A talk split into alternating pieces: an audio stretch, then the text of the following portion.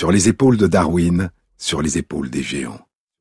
Se tenir sur les épaules des géants et voir plus loin. Voir dans l'invisible, à travers l'espace et à travers le temps. Un navire en haute mer. Au milieu de l'océan Pacifique dans l'hémisphère sud. Avec pour seul horizon les vagues, le ciel, les nuages.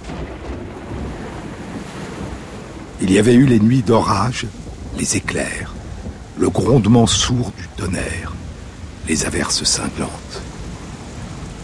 Il y avait eu les jours et les nuits de vent contraire. Il y avait eu une tempête. Cela faisait un mois et demi que le navire faisait route dans la direction sud-sud-ouest.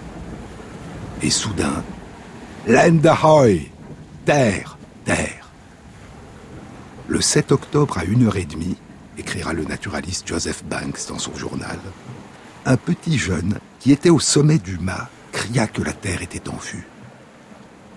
Par chance, j'étais sur le pont.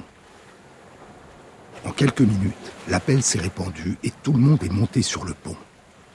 On ne pouvait pas voir la terre du pont, mais la plupart l'ont vue jusqu'à ce qu'ils s'aperçoivent qu'ils s'étaient trompés. Le temps et la visibilité étaient médiocres nous nous sommes approchés très lentement. Au coucher du soleil, j'étais au sommet du mât. La Terre avait l'apparence d'une île ou d'un ensemble d'îles, mais elle semblait très vaste. La vigie se nomme Nick, probablement Nicholas Young, le jeune assistant du chirurgien du navire. Durant les jours qui avaient précédé, la vue de phoques, de tortues, d'oiseaux terrestres et de morceaux de bois avait suggéré que la Terre était proche. Le capitaine avait promis un gallon de rhum à celui qui apercevrait la Terre le premier durant la journée et deux gallons de rhum à celui qui la découvrirait de nuit. Et la portion de la côte qui serait découverte, avait-il dit, porterait le nom de celui qui l'aurait le premier vu et signalé. C'est le 7 octobre de l'an 1769. Cela fait un mois et demi que le navire fait route en haute mer, mais cela faisait trois mois qu'il avait quitté King George III's Island, l'île du roi George III, le roi d'Angleterre. C'était le nom que lui avait donné le navigateur anglais Samuel Wallis, le premier Européen à avoir vu et décrit l'île quand son navire, le Dolphin, l'avait accosté deux ans plus tôt, en juin 1767.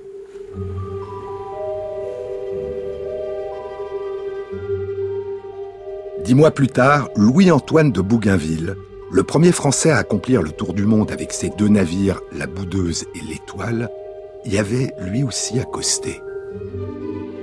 Il l'avait nommé Cythère, la nouvelle Cythère, du nom de l'île grecque de la mer Égée où serait née la déesse Aphrodite, Vénus, la déesse de la beauté et de l'amour. À cette époque, la présence des femmes était interdite sur les navires. Mais il y avait à bord de l'Étoile une femme, Jeanne Barret, l'assistante et la maîtresse du botaniste Philibert Commerson. Et Jeanne s'était déguisée en homme. Elle disait s'appeler Jean Barret et prétendait être le valet de Commerson. On a dit que les premiers à détecter la supercherie furent les habitants de l'île. Toujours est-il que Jeanne Barret a probablement été la première femme à effectuer le tour du monde. L'île du roi Georges III, la nouvelle citère dont Philibert Commerson contribuera à développer le mythe. Née sous le plus beau ciel, écrira Commerson, nourrie des fruits d'une terre qui est féconde sans culture, ils ne connaissent d'autre Dieu que l'amour. L'île de Tahiti. Le 13 avril 1769, James Cook et son équipage avaient été la troisième expédition d'Européens à l'aborder et à y poser le pied. Ils étaient partis d'Angleterre du port de Plymouth près de huit mois plus tôt, le 26 août 1768. Ils avaient fait escale à Rio de Janeiro à la mi-novembre ils avaient passé Noël en terre de feu. Ils avaient ensuite franchi le cap Horn, puis navigué durant plus de trois mois à destination de l'île du roi George III, à 8000 km de distance à vol d'oiseau au nord-ouest du Cap Horn. Le navire était un bateau qui avait été utilisé pour transporter du charbon entre le nord-est de l'Angleterre et Londres, et qui avait été modifié et reconverti pour cette expédition à visée scientifique, et notamment recouvert d'un mélange de goudron et de soufre pour le protéger du climat et des parasites des tropiques. Il avait été renommé Endeavour, entreprise. Il emportait à son bord un jeune astronome, Charles Green, âgé de 33 ans, qui avait été l'assistant à Greenwich de l'astronome royal Neville Maskelyne, qui, à la tête d'un comité spécial de la Royal Society, avait organisé la mission scientifique. Un riche propriétaire terrien, botaniste passionné, âgé de 25 ans, Joseph Banks, avait proposé de payer lui-même son passage et il avait amené avec lui huit personnes, deux naturalistes, dont le suédois Daniel Solander, qui avait été un élève du grand naturaliste Linné, des artistes peintres pour illustrer les découvertes, un secrétaire, des serviteurs et une vingtaine de mâles qui comptaient des microscopes, d'autres instruments et plus d'une centaine de livres d'histoire naturelle. Parmi les 94 hommes d'équipage, certains, dont un lieutenant, avaient fait partie de l'expédition de Samuel Wallis et avaient navigué à travers l'océan Pacifique. La mission officielle de l'Endeavour était une mission d'observation astronomique. Et celui qui avait été choisi par l'amirauté de la Royal Navy pour commander l'Endeavour, le lieutenant James Cook, était non seulement un navigateur de grand talent, mais aussi un cartographe, mathématicien et astronome expérimenté. Deux ans avant son départ pour son grand voyage, alors qu'il était en train pour le compte de l'amirauté de cartographier les côtes de Terre-Neuve, le 5 août 1766, il avait observé une éclipse solaire. Et en notant précisément le moment du début et de la fin de l'éclipse et en les comparant avec les heures précises notées en Angleterre, il avait établi la longitude de son lieu d'observation. Et ces résultats avaient été publiés par la Royal Society au début de l'année 1767. Il y avait à bord de l'Endeavour des cadrans, des télescopes, des horloges et un observatoire portatif. Et il y avait à bord deux astronomes, Charles Green et James Cook. Ils devaient observer de l'île du roi George III le passage, le transit de la planète Vénus devant le Soleil, qui devait avoir lieu le 3 juin 1769. Ils étaient arrivés en avance le 13 avril, et sur un cap que Cook avait nommé Pointe Vénus, ils avaient construit le fort Vénus dans lequel ils avaient monté leur observatoire. Ils établissent de bonnes relations avec le chef local, Toutéa, et un commerce avec la population. Mais après qu'un mousquet leur a été volé, ils tirent sur le voleur, le tuent et blessent probablement d'autres personnes, et les relations avec la population deviennent très difficiles.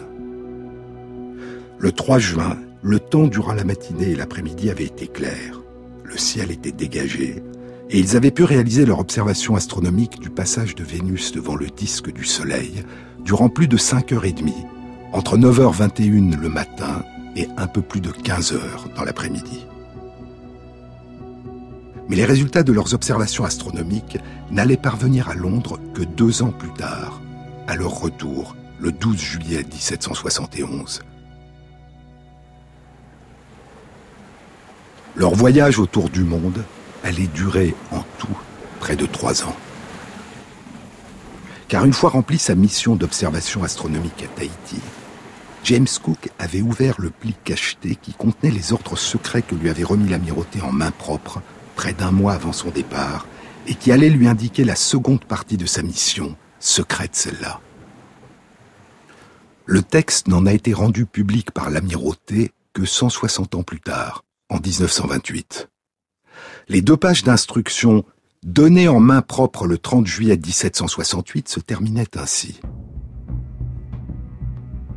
À votre retour, vous prendrez soin, avant de quitter le navire, d'exiger de vos officiers et officiers mariniers qu'ils vous remettent les journaux de bord et autres journaux qu'ils auraient pu rédiger, et de les sceller, et de leur ordonner ainsi qu'à tout l'équipage de ne pas divulguer où ils ont été jusqu'à ce qu'ils obtiennent la permission de le faire. La lettre de mission commençait ainsi. Attendu que la découverte de pays jusqu'alors inconnus et l'acquisition de connaissances sur de lointaines parties du monde qui n'ont été explorées que de manière imparfaite vont grandement contribuer à l'honneur de notre nation en tant que puissance maritime, ainsi qu'à la dignité de la couronne britannique, et peuvent grandement contribuer au progrès de ces entreprises de commerce et de navigation, et attendu qu'il y a lieu d'imaginer qu'un continent ou une terre d'une grande étendue pourrait se trouver au sud de la route suivie récemment par le capitaine Wallis dans le navire de Sa Majesté le Dolphin dont vous trouverez si joint une copie, vous êtes enjoint, par la présente, de repartir en mer dès que votre observation du transit de la planète Vénus sera terminée et de vous diriger vers le sud pour découvrir le continent mentionné plus haut.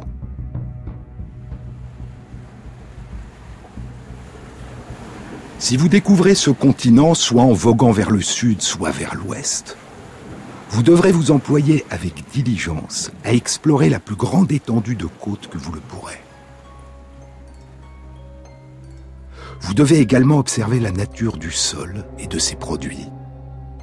Vous devez également observer l'intelligence, les dons, les tempéraments, les dispositions et le nombre des autochtones, s'il y en a, et vous efforcer par tous les moyens appropriés de cultiver une amitié et une alliance avec eux en leur offrant des cadeaux qu'ils apprécient, en les invitant aux échanges et au commerce, et en faisant preuve à leur égard de toute forme de politesse et de respect, tout en veillant à ne pas vous laisser surprendre par eux, mais à être toujours sur vos gardes contre tout incident.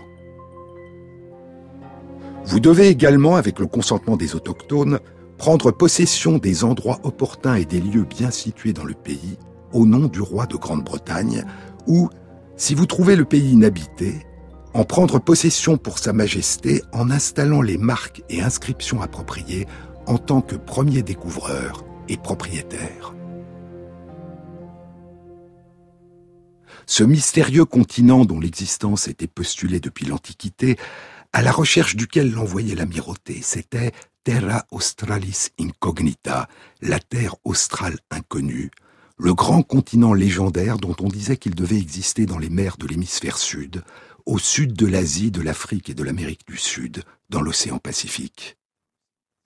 Mais ce continent, personne jusque-là ne l'avait vu. On pensait alors que l'équilibre des masses continentales sur Terre nécessitait dans une forme de symétrie pour faire contrepoids la présence dans l'hémisphère sud d'un continent géant dont l'étendue devrait être semblable à celle des masses continentales de l'hémisphère nord. Et cette répartition symétrique des masses continentales de part et d'autre de l'équateur était considérée comme une donnée intrinsèque de la surface terrestre, parce que les continents étaient considérés comme stables, fixes, immuables depuis les débuts de la Terre. Ce n'est que près d'un siècle et demi plus tard, en 1912, qu'Alfred Wegener allait publier son premier article intitulé La dérive des continents. La théorie de la dérive des continents qu'il propose postule qu'il y a eu un temps où tous les continents étaient réunis en un seul supercontinent, Pangaea, littéralement toute la Terre, la Pangée, entourée par un seul océan géant, Pantalassa, littéralement toute la mer. Puis la Pangée se serait fragmentée, les continents se seraient séparés, dit-il, et seraient partis à la dérive. Et il est probable, ajoute Wegener, que cette dérive dure encore. Il s'agit seulement de savoir si ces mouvements sont assez rapides pour qu'on puisse les détecter à l'aide de mesures astronomiques répétées dans un intervalle de temps relativement court, dans le bref intervalle de la durée d'une vie humaine. La théorie de Wegener sera violemment rejetée, et elle le sera d'autant plus que l'explication qu'il propose à cette théorie considérée comme absurde, l'explication qu'il propose à la dérive des continents est aussi considérée, à juste titre, comme absurde. Les continents, dit-il, glissent comme des icebergs de granit sur le basalte des fonds marins, entraînés par l'attraction de la Lune et par les forces centrifuges provoquées par la rotation de la Terre sur elle-même. Wegener mourra en 1930 au cours d'une expédition au Groenland, et la notion d'une dérive des continents tombera dans l'oubli pendant encore presque 40 ans. Et ce n'est qu'à la fin des années 1960 que la théorie de la tectonique des plaques, qui expliquait la dérive des continents, sera acceptée. Et la réponse viendra non pas d'une étude des terres et de leur migration, mais de l'étude du fond des océans, qui révélera l'existence de failles d'où chaque jour, depuis longtemps, émerge de la lave en fusion, où se solidifient et s'étendent des pans de sol rigides, des plaques tectoniques, qui se déplacent à la surface de la Terre et qui, beaucoup plus loin, replongent sous la surface de la Terre. Le rêve de Wegener correspond aujourd'hui à une réalité. Pangaea s'est formé il y a plus de 200 millions d'années, le continent géant qui émerge de la rencontre entre tous les continents. Et Pangaea s'est brisé en deux continents, Gondwana et l'Eurasia, qui dérivent puis se morcelleront à leur tour. Et avant encore, il y a peut-être un milliard d'années, un autre continent géant, unique, Rodinia, qui s'est formé puis brisé en huit continents. La croûte terrestre se régénère en permanence. Elle naît et meurt, apparaît et disparaît. Les plaques se déplacent, les continents s'éloignent et se rencontrent. À des vitesses qui vont de 1 à 15 cm par an. De la vitesse à laquelle poussent nos ongles à la vitesse à laquelle poussent nos cheveux. En moyenne, 10 cm par an, 10 mètres par siècle, 100 mètres par millénaire, 100 km par million d'années, 6000 km depuis que les dinosaures ont disparu de la surface de la Terre, à l'exception des oiseaux qui se sont envolés dans le ciel.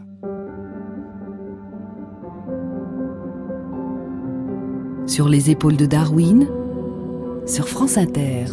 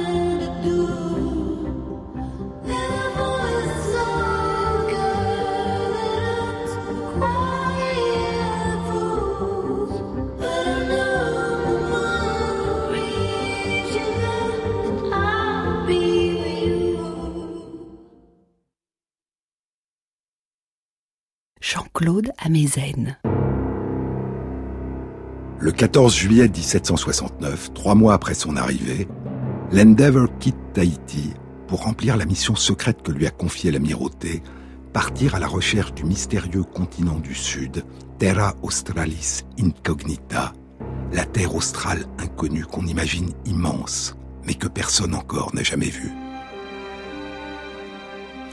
La veille du départ du navire, Tupaya, un grand prêtre, érudit, guerrier, artiste et navigateur qui s'était lié d'amitié avec Joseph Banks, avait décidé d'accompagner Cook dans son voyage avec son jeune serviteur Tayato. C'était un Arioi, un membre d'une société, d'une confrérie consacrée aux dieux de la guerre et de la fertilité, Oro, dont les membres, des navigateurs, des chefs, des prêtres, des danseurs, des musiciens, étaient respectés dans les îles. Tupaya était un chef et un prêtre, écrira Cook dans son journal. Il avait été avec nous la plupart du temps que nous avions passé sur l'île. Nous le trouvions très intelligent, et il en connaissait plus sur la géographie des îles situées dans ces mers, leurs produits et les religions, lois et coutumes de ses habitants que tous ceux que nous avions rencontrés, et il était la personne la plus à même de nous aider dans notre objectif. Pour ces raisons, et à la demande de Banks, je l'ai accueilli à bord avec un jeune homme, son serviteur. Tupaya était natif de l'île de Raiatea, qui fait partie des îles qu'on appelle aujourd'hui sous le vent, à l'ouest des îles du vent, dont la plus grande est Tahiti. Tupaya devient le pilote de l'Endeavour.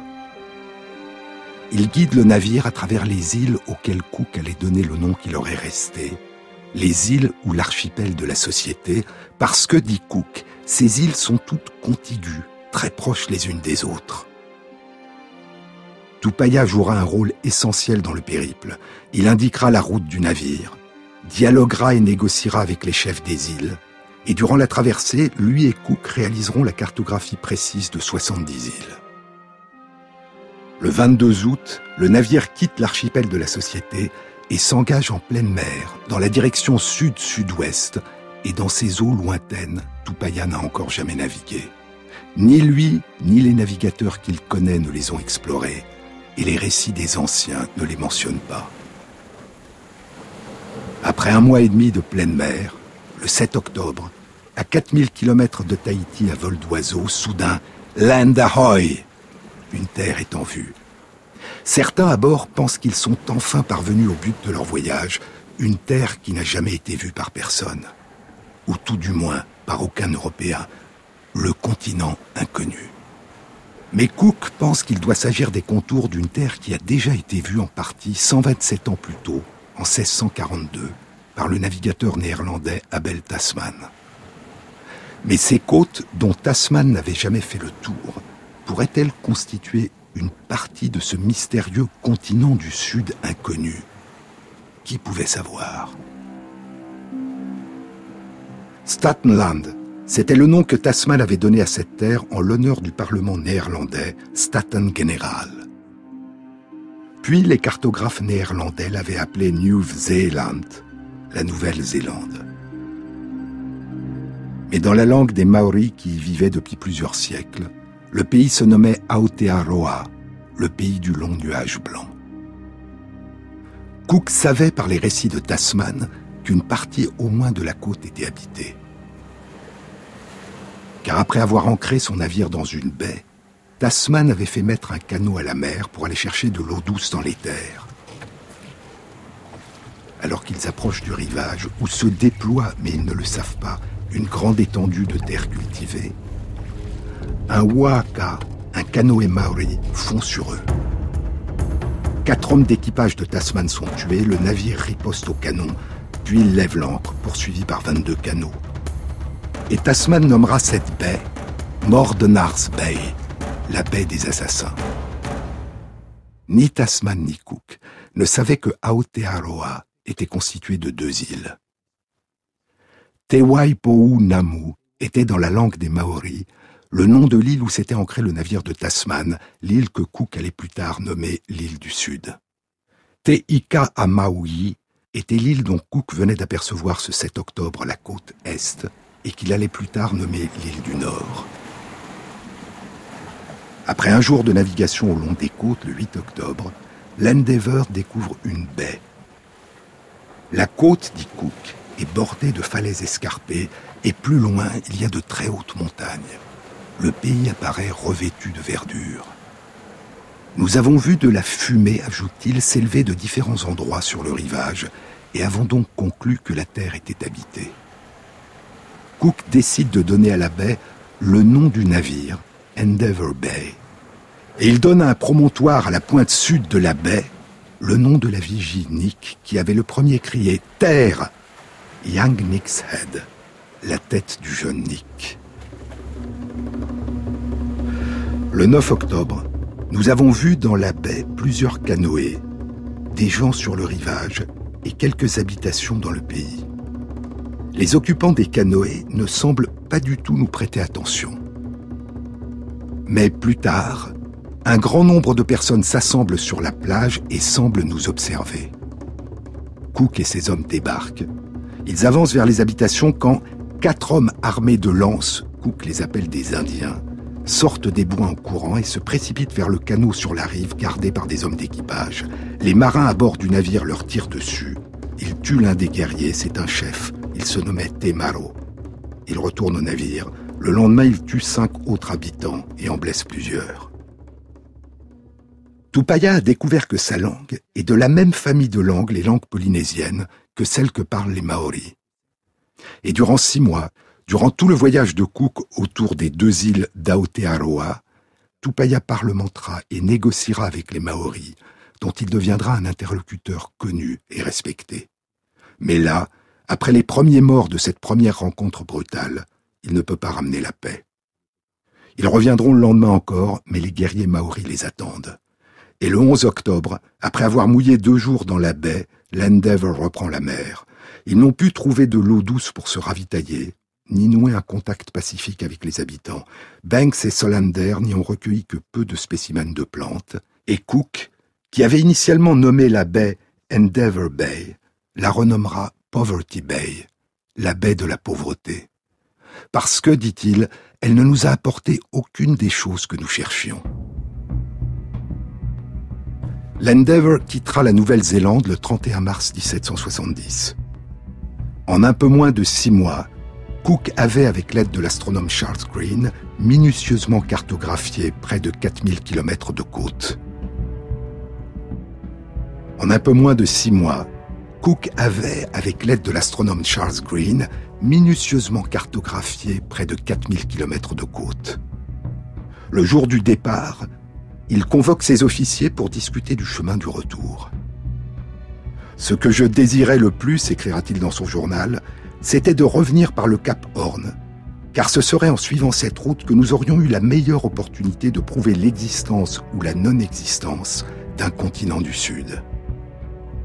Mais l'état du navire ne permettait pas une telle entreprise, et il fut pour cette raison décidé de revenir en passant par les Indes orientales, c'est-à-dire l'actuelle Indonésie. Et durant ce voyage, ils découvriront la côte est de l'Australie. Cook la nommera New South Wales, la Nouvelle-Galles du Sud, et en prendra possession au nom du roi George III. Mais c'est une autre histoire. Un an après son retour, lors de son deuxième voyage autour du monde, Cook repartira à la recherche d'un continent inconnu, plus au sud. Il sera le premier à franchir le cercle antarctique, mais ce n'est que près d'un demi-siècle plus tard, en 1820, que le continent antarctique, le continent austral, le continent blanc sera découvert.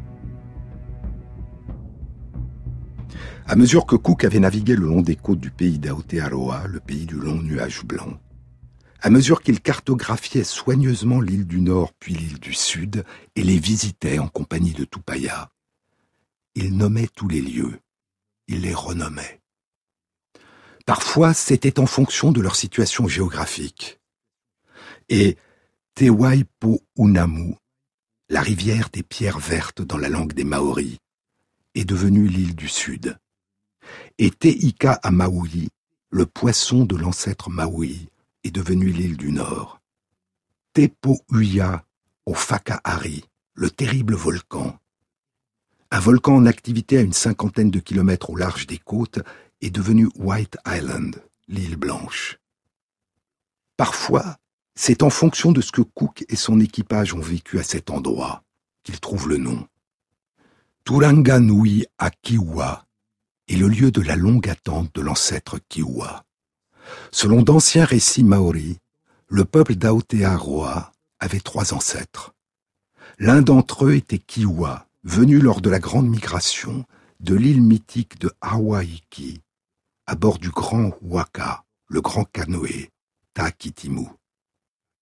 Le lieu de la longue attente, car il avait débarqué, dit la légende, et attendu longtemps l'arrivée d'un autre ancêtre, Pawa, le capitaine du Waka, le Horuta.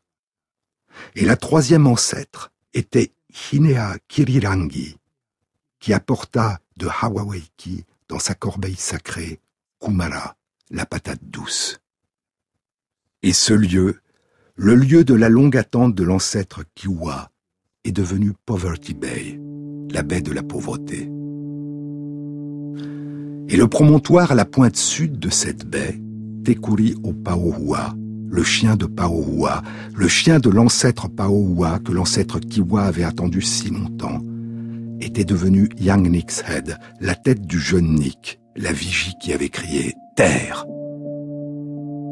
Te à Maui, la mâchoire de Maui, qui dans les anciens récits est le hameçon d'os de mâchoire que l'ancêtre Maui utilisa pour tirer et sortir de l'eau l'île du Nord, Teika à Maui, le poisson de l'ancêtre Maui des profondeurs de la mer.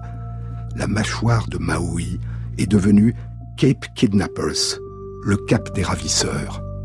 Parce que c'est là que des pêcheurs maoris ont enlevé du navire de Cook et tenté d'emporter au loin dans leur canoë Tayato, le jeune serviteur de Tupaya. Parfois, les noms que donne Cook sont simplement ceux de personnalités britanniques célèbres, et d'autres fois encore, c'est en fonction du jour de l'année où il l'a découvert que Cook nomme le lieu. Ainsi, Tuua, l'obsidienne en langue maori, une île formée d'un volcan endormi, deviendra Mayer's Island, l'île du maire, parce que Cook l'a vu le 3 novembre, une semaine avant le 9 novembre, qui est en Angleterre la journée du Lord Mayor of London, le Lord Mayor de Londres. Nommé, nommé comme si c'était pour la première fois. Combien y a-t-il dans le monde de mémoires collectives construites sur la transformation, l'effacement, la dépossession de la mémoire des autres?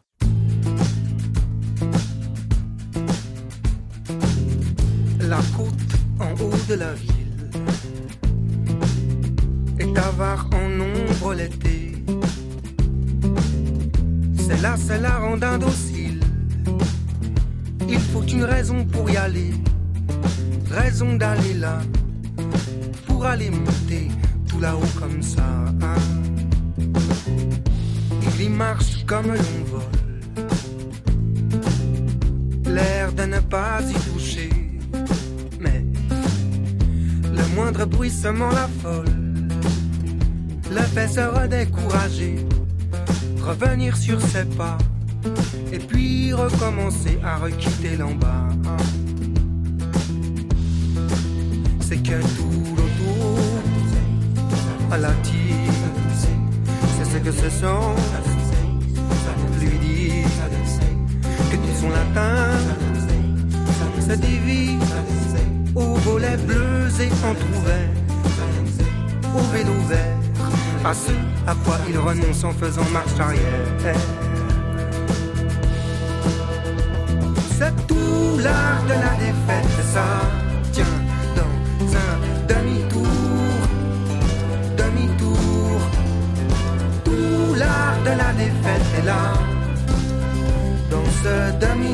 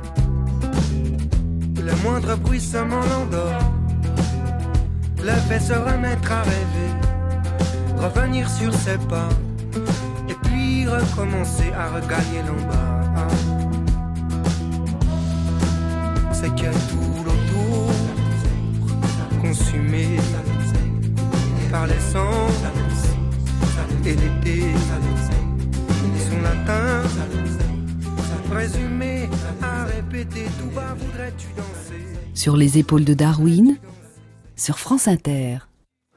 Combien de récits, quelle voix pour les dire et avec quels mots Parmi tous les récits, il y en a un qui commence la nuit. Un père parle à son fils. Qui peut savoir où commence la fin demande le père. Le temps grandit et notre souffrance grandit aussi. Quand notre souffrance produira-t-elle des fruits? Une seule grande pensée peut changer l'avenir du monde. Une seule révélation, un seul rêve. Mais qui rêvera ce rêve? Et qui en fera une réalité? C'est dans Infinite Riches, un grand et beau livre de Ben Okri publié il y a plus de 20 ans, mais qui n'a toujours pas été traduit en français. Richesse infinie. Plus tard, l'enfant est seul dans la chambre. Le chapitre s'intitule La bataille de l'histoire réécrite. L'enfant songe. Le monde entier était dans la chambre. Tous les événements de notre histoire étaient en vie dans ce petit espace comme des drames fantômes Est-ce que l'histoire est l'hallucination livide du temps? Les rumeurs de violence et les échos étouffés des coups de feu réverbéraient à travers le plancher. Et le gouverneur général, un Anglais, songe l'enfant, commença à réécrire notre histoire. Il réécrivit l'espace dans lequel je dormais. Il réécrivit les mers et le vent. Il redessina la taille du continent sur la carte du monde, le fit plus petit, le fit plus bizarre. Il changea le nom de lieux qui étaient plus anciens que les lieux eux-mêmes. Et les choses renommées perdirent leur poids ancien dans notre mémoire. Elles devinrent plus légères et plus étranges. Elles perdirent leur signification et parfois leur forme. Et elles nous semblèrent soudain nouvelles, à nous. Nouvelles à nous qui leur avions donné les noms par lesquels elles répondaient à notre toucher. Le gouverneur général fit débuter notre histoire avec l'arrivée des siens sur nos rivages, éveillant l'homme de l'âge de pierre d'un sommeil immémorial, un sommeil qui avait débuté peu après la création de la race humaine. Le gouverneur général, dans sa réécriture de notre histoire, nous priva de langage, de poésie, de conception abstraite et de philosophie.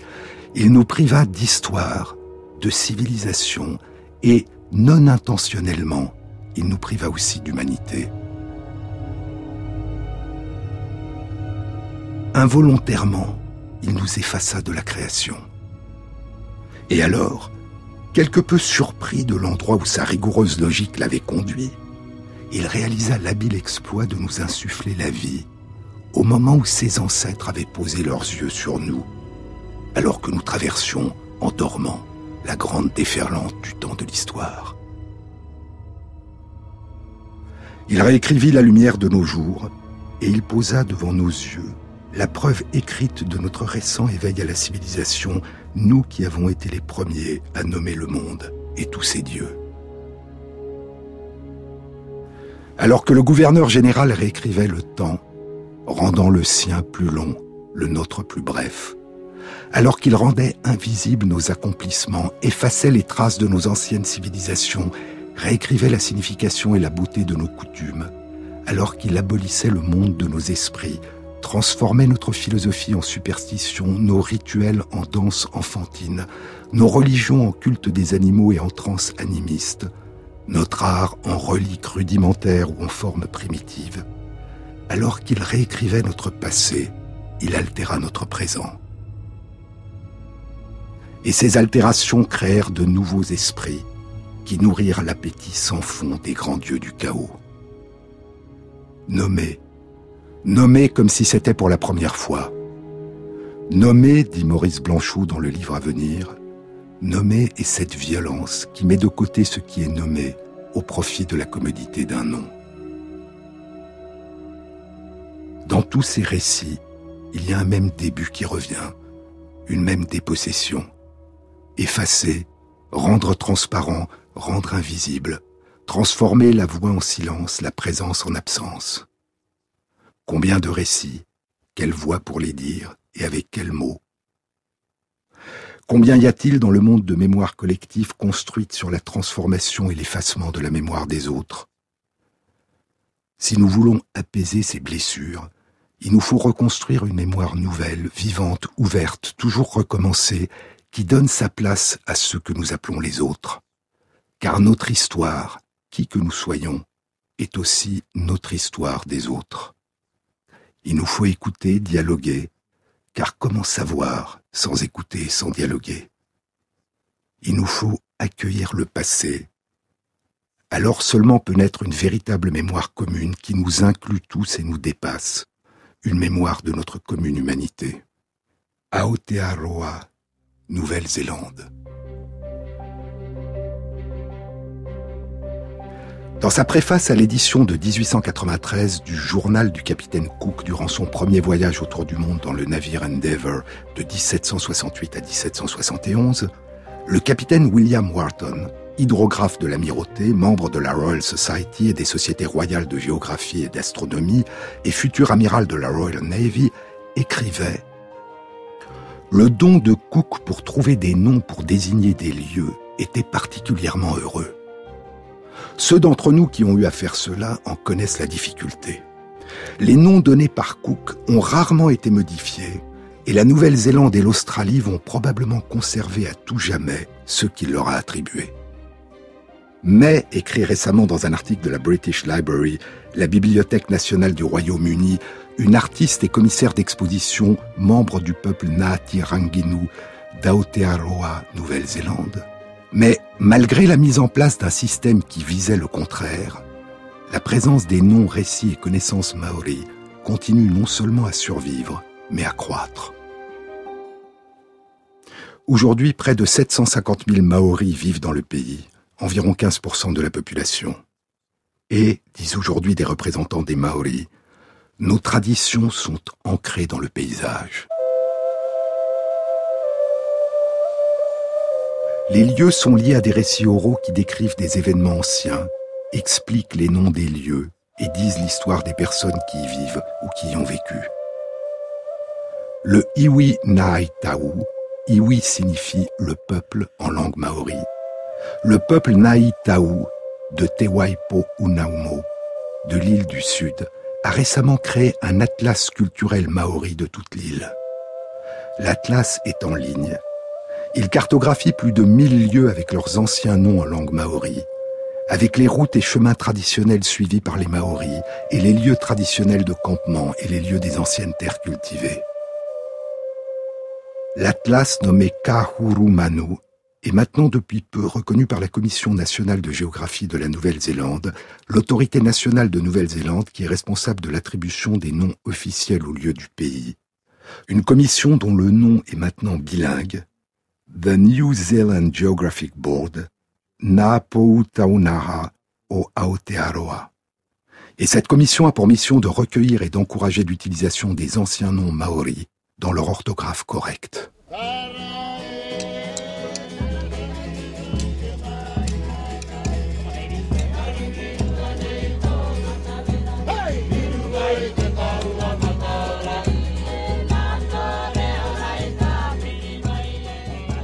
L'atlas en ligne Kahurumanu a été établi après des années de recherche à partir des documents écrits, des récits et des manuscrits des familles et des anciens chants. Il révèle les noms des lieux et les lieux qui avaient été occultés depuis qu'ils avaient été renommés par Abel Tasman, James Cook, puis les générations d'Européens qui s'y étaient installés. Hidden in plain sight, caché en pleine vue. C'est le titre d'un beau livre récent, non encore traduit en français, de l'historien australien Paul Irish sur les aborigènes australiens des régions côtières de la baie de Sydney.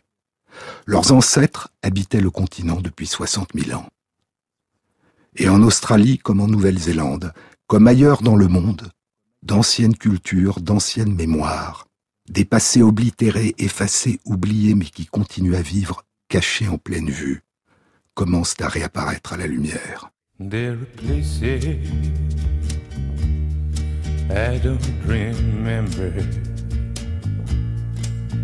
There are times and days they mean nothing to me. I've been looking through some of them old pictures. They don't serve jog my memory. I'm not waking in the morning, staring at the walls these days. I'm not getting out the boxes spread out all over the floor. I've been looking through some of them old pictures. Faces, they mean nothing to me no more.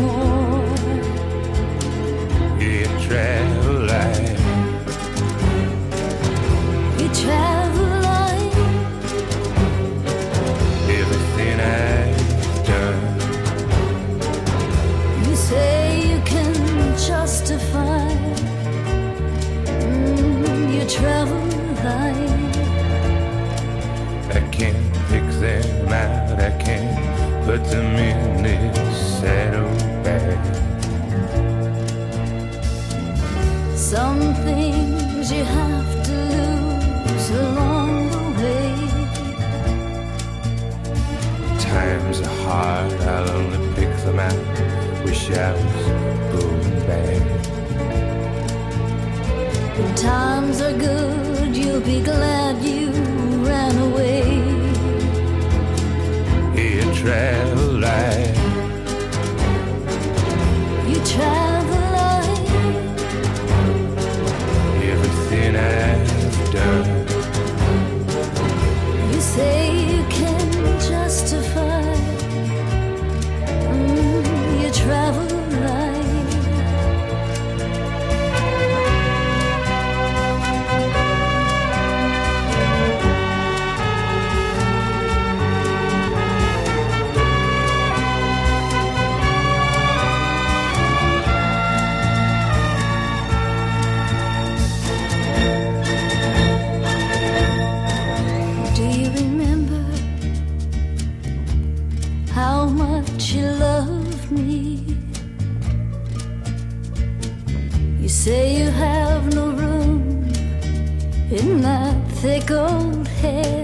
France Inter, sur les épaules de Darwin, Jean-Claude Amezen. Avant d'ouvrir à Tahiti le pli cacheté qui contenait les instructions secrètes de l'amirauté, et avant d'entreprendre sa mission d'exploration secrète à la recherche du mystérieux et légendaire continent inconnu du Sud, James Cook avait rempli la première partie, officielle celle-là, de sa mission. Observer le passage de Vénus devant le Soleil, le transit de Vénus, qui devait avoir lieu le 3 juin 1769. Le second et le dernier transit du siècle. Le précédent avait eu lieu le 6 juin 1761. Le suivant n'aurait lieu que 105 ans et demi après, le 9 décembre 1874. Il n'y a que deux planètes plus proches de la Terre que le Soleil. Mercure, la plus petite et la plus proche du Soleil, et Vénus, plus grosse et plus proche de la Terre. Ce sont les deux seules planètes que l'on peut de la Terre observer à certains moments, de certains endroits, cheminer comme un point noir durant quelques heures devant le disque lumineux du Soleil. À condition de se protéger les yeux en ne regardant pas directement le Soleil, mais en projetant l'image du passage capté par le télescope sur un support blanc où se dessine le Soleil et le point noir qui progresse à sa surface.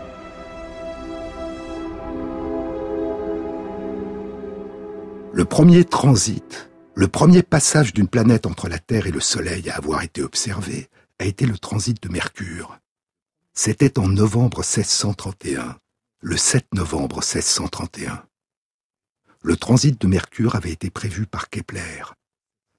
Deux ans plus tôt, en 1629, il avait prévenu les astronomes en envoyant par lettre une admonitio ad astronomos, un avertissement aux astronomes dans lequel il prédisait pour l'année 1631 deux transits. Un transit de Mercure qui, disait-il, allait avoir lieu le 7 novembre 1631, et un transit de Vénus le 6 décembre 1631, mais il ne serait pas visible d'Europe, ajoutait-il, car à ce moment il ferait nuit dans la plus grande partie de l'Europe. Mais il enjoignait quand même aux astronomes d'observer, on ne pouvait pas être sûr. Kepler mourra en novembre 1630, un an avant les événements dont il avait prédit la survenue. Personne n'observera le transit de Vénus de 1631, mais l'astronome Pierre Gassendi sera le premier dans l'histoire à décrire un transit de Mercure. Un transit de Mercure survient à des intervalles de 13 ou 33 ans durant le mois de mai, ou à des intervalles de 7, 13 ou 33 ans durant le mois de novembre. Il y a en moyenne 13 transits de Mercure par siècle. Dans deux jours, le lundi 11 novembre 2019, on pourra voir de la Terre Mercure passer une nouvelle fois devant le disque solaire. Le précédent transit a eu lieu le 9 mai 2016. Le prochain aura lieu le 13 novembre 2032. Le transit du 11 novembre 2019 durera 5 heures et demie pour ceux qui pourront l'observer en totalité, mais cela ne sera possible qu'en Amérique du Sud et en Amérique centrale. On pourra, en France, observer le début du passage, dit l'astrophysicien Jean-Pierre Luminet. Puis on pourra observer le maximum, c'est-à-dire le minimum de distance entre le centre de Mercure et le centre du Soleil. Mais la suite du passage et sa fin ne seront pas observables de France, car le Soleil sera couché. Le début du transit aura lieu à 12h35 en temps universel coordonné, c'est-à-dire à 13h35 heure locale. Les transits de Vénus sont beaucoup plus rares que les transits de Mercure. Il y en a en moyenne deux par siècle. En 1761 puis en 1769, plus d'une centaine d'astronomes partis de plusieurs dizaines de pays vont parcourir le monde pour observer le transit de Vénus. L'objectif est de mesurer la distance de la Terre au Soleil. Et pour cela, aucune observation à elle seule, réalisée en un seul lieu, ne suffit. Il faut des observations réalisées à des endroits distants. Et plus les endroits sont distants, plus les latitudes sont distantes entre des lieux situés dans l'hémisphère nord et d'autres situés dans l'hémisphère sud, et plus on pourra en déduire une mesure précise de la distance de la Terre au Soleil.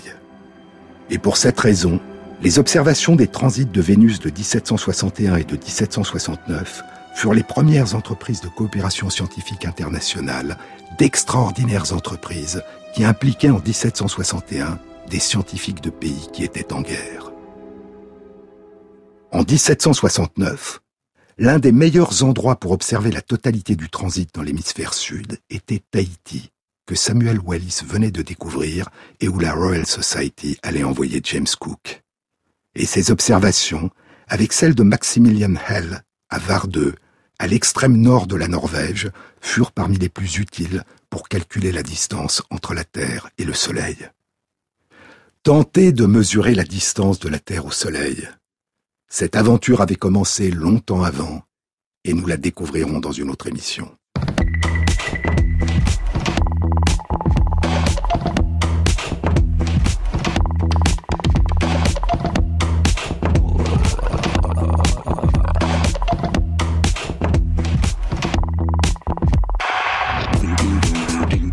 Merci à Christophe Imbert pour la réalisation sonore et la mise en musique de l'émission, à Paul Percheron pour la prise de son, à Célim Guéribi pour le mixage, à Jean-Baptiste Audibert pour le choix des chansons et à Christophe Magère pour la mise à jour de la page de l'émission Sur les épaules de Darwin sur le site franceinter.fr où vous trouverez toutes les références concernant cette émission.